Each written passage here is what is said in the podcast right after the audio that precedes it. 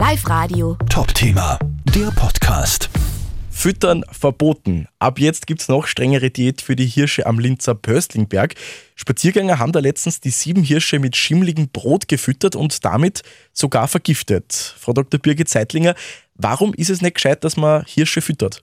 Also prinzipiell ist es nicht gescheit, dass man Tiere in Zoos oder eben auch wie in diesen Gehegen am Böstlingberg füttert, weil die äh, alles Futter, das sie benötigen für ihr tägliches Leben, von den betreuenden Personen bekommen.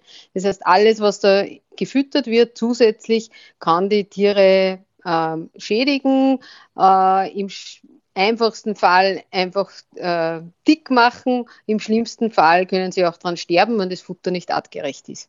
Gibt es da irgendein Futter, was, was sich ganz extrem auf den Hirschen auswirkt? Ähm, ja, prinzipiell alle, alle Lebensmittel oder jedes Futter, das nicht für Wiederkäuer gedacht ist, weil der Hirsch ist ja Wiederkäuer, so wie auch wie das Rind zum Beispiel. Das heißt, der Futter, das zum Beispiel Fleischfresser bekommen, also Hunde, Katzen, ist einmal überhaupt ein absolutes No-Go.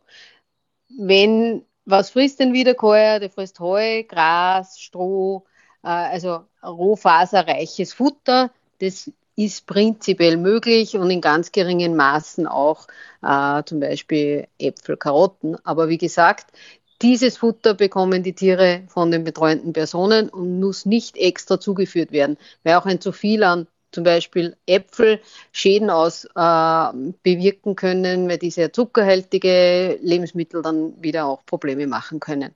Jetzt sind in diesem Fall die Hirsche vergiftet worden durch dieses verschimmelte Brot. Wie wirkt sich das aus? Kann der Hirsch wieder regenerieren? Kann er sich davon wieder erholen? Ähm, das kommt natürlich darauf an. Die Menge macht das Gift.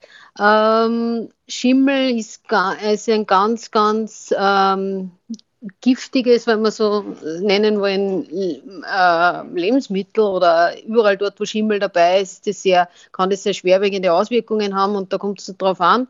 In geringen Mengen kann sich der Körper erholen, aber in größeren Mengen oder wenn es dauerhaft aufgenommen wird, also über mehrere Tage zum Beispiel, äh, kann das ganz schwere Störungen machen, aus, von denen sich dann das Tier nicht mehr erholen kann. Also das geht hin bis zu Bewegungsstörungen, Lähmungen, Schwanken äh, bis hin zu, ja, zum Tod.